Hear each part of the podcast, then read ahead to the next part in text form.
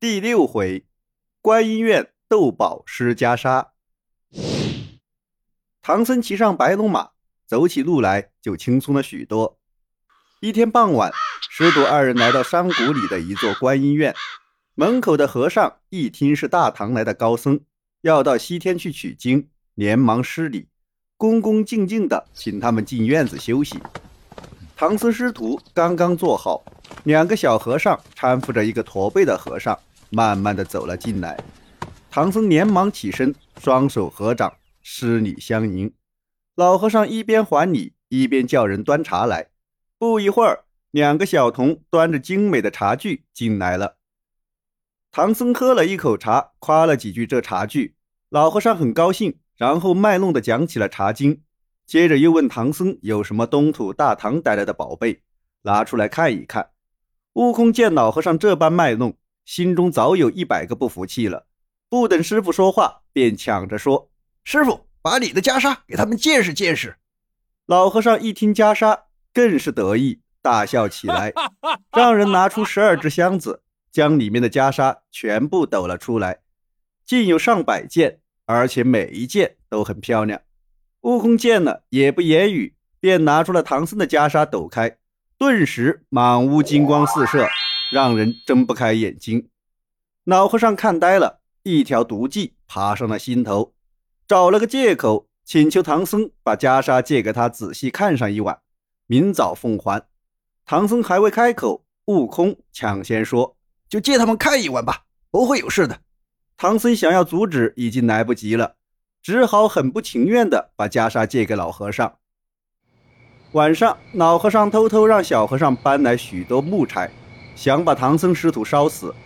悟空听到院子里很吵，觉得奇怪，害怕师傅被惊醒，就变成一只小蜜蜂飞到院中，看到眼前的情景，觉得很可笑，眼珠一转，想出一条妙计。悟空架起筋斗云，来到南天门，守门的天兵天将见是大闹天宫的齐天大圣来了，吓得乱成一团。悟空高叫：“别怕，别怕，我不是来打架的。”是来找广目天王借避火罩去救我师傅的。广目天王只好将宝贝借给悟空。悟空拿着避火罩回到观音庙，把师傅的禅房罩住，然后悠闲地坐在屋顶看和尚们放火。刹那间，大火熊熊燃烧。悟空想，这些和尚也太狠了，就吹了一口气，立刻刮起一阵狂风，火借风势，整个观音院。顿时变成了一片火海。这场大火引来了一个妖怪。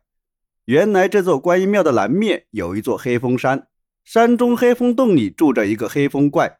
他远远的看见寺庙起火，就想着趁火打劫，偷点东西。于是驾云飘进方丈房中，看见桌上的包袱放出金光，打开一看，竟是件价值连城的袈裟。黑风怪偷了那件袈裟，驾云回到洞中。悟空只管坐在屋顶吹火，却没注意到黑风怪。天快亮时，悟空见火已经快灭了，才收起避火罩，还给了广目天王。回到禅房，见师傅还在熟睡，就轻轻地叫醒了师傅。唐僧打开房门，见院中四处都是乌黑烧焦的木头，好端端的观音庙已经不存在了，感到非常吃惊。悟空就把昨晚发生的事给说了一遍。唐僧心中想着袈裟，就和悟空一块去找。寺里的和尚看见他们，还以为是冤魂来了，吓得连忙跪地求饶。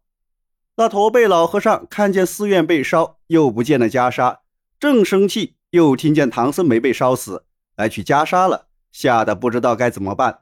最后一狠心，一头往墙上撞去，顿时血流如注，当场就死了。唐僧知道后，埋怨悟空说：“唉。”你何苦要和别人斗气比阔呢？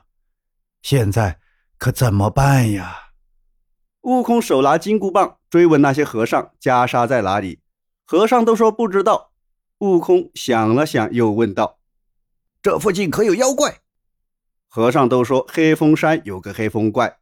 悟空板着脸说：“好好伺候我师傅，如有不周，小心脑袋。”然后一棒打断了一堵墙。悟空一个筋斗来到黑风山，暗落云头往林中走去。忽听坡前有人在说笑，悟空侧身躲在岩石后面，偷偷望去，见地上坐着三个妖魔，为首的一个黑脸大汉说：“昨天晚上有缘得到了一件佛衣，特地请二位来开个佛衣盛会。”悟空听得一清二楚，一边骂着偷东西的坏家伙，一边跳上前去，呼的就是一棒。黑脸大汉就是黑风怪，变成一股风逃走了。还有个道士也跑了，只有那白衣秀才没来得及逃走，被悟空一棒打死，现出原形，原来是条大白花蛇。悟空紧跟着那股风来到一座山峰前，远远的看见对面山崖上有一座洞府，门前有一石碑，上面写着“黑风山黑风洞”几个大字。悟空来到洞前，用棒子敲着门，高声叫道：“坏家伙，还我袈裟来！”小妖怪看见悟空气势汹汹，连忙跑进去报告黑风怪。黑风怪刚才在山坡逃走，是因为没带武器，现在是他的地盘，他可不怕。他穿上乌金甲，提着黑鹰枪，出动和悟空打了起来。打到中午，黑风怪说要吃饭，饭后再打。悟空也不说话，只是打。黑风怪只得再变成一股清风，逃回洞中。不管悟空在洞外骂的有多难听，黑风怪就是不出来。悟空急得没有办法，只得先回观音院去看师傅了。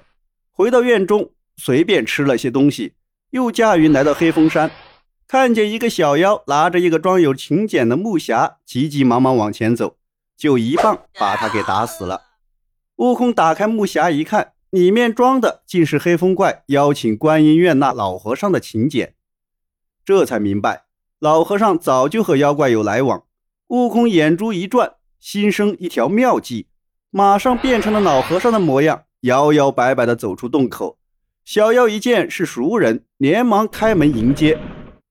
黑风怪没有看出什么破绽，扶着老和尚走进中厅，还没说几句话，在外面巡逻的小妖进来报告说，送信的小妖已经被打死了。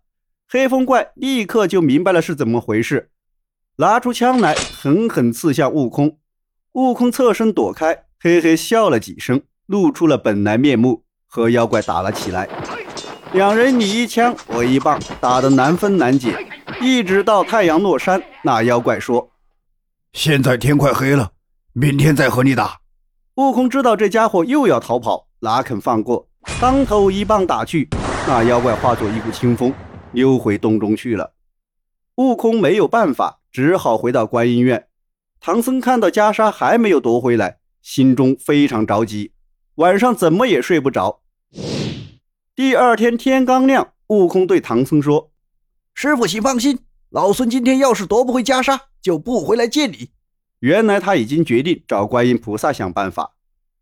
悟空驾云来到南海珞珈山，看见观音菩萨，上前深深鞠了一躬，说明来意。观音菩萨听后叹了口气，说：“哎，你这猴子，不该当众卖弄宝衣，更不该放火烧了寺院，弄成现在这个样子。”说完，嘱咐了童子几句，和悟空驾着云飞往黑风山。他们很快来到黑风山，远远看见那天在山坡前的道士端着玉盘走了过来。悟空上前一棒打死了道士，现出了原形，原来是只大灰狼。悟空捡起盘子，看见里面有两粒仙丹，原来他是去参加佛衣盛会的。悟空灵机一动，想出一条妙计，他让观音菩萨变成了道士，自己则变成一颗仙丹，只不过比原来的大了一些。观音菩萨把它放在盘中，向洞中走去，按悟空说的计策。要让黑风怪吃下那颗仙丹。观音菩萨来到洞中，把仙丹送到黑风怪手中，说：“小道献上一颗仙丹，祝大王健康长寿。”黑风怪十分高兴，接过仙丹，刚送到嘴边，没想到仙丹自动滑了下去。悟空一到黑风怪的肚子里，就恢复了原形，在里面打起了猴拳。黑风怪痛得在地上直打滚。观音菩萨也恢复了原形，命令他交出佛衣，黑风怪痛得受不了了，让小妖拿来袈裟。观音菩萨接过佛衣，拿出一个小金圈套在黑风怪头上。观音菩萨这才让悟空出来。悟空刚从黑风怪的鼻孔跳了出来，黑风怪就摆出一副凶相，拿出黑鹰枪向观音刺去。观音浮在空中念动咒语，黑风怪马上头痛的起来，只好跪在地上求观音饶命。并说自己愿意出家。观音菩萨把佛衣交给悟空，带着黑风怪回南海去了。悟空见黑风洞中的小妖早已逃离，就放了一把火把洞给烧了，然后驾云回到观音院。唐僧和院中的和尚们看见悟空取回了袈裟，都很高兴。第二天，唐僧师徒离开了观音院，又向西出发。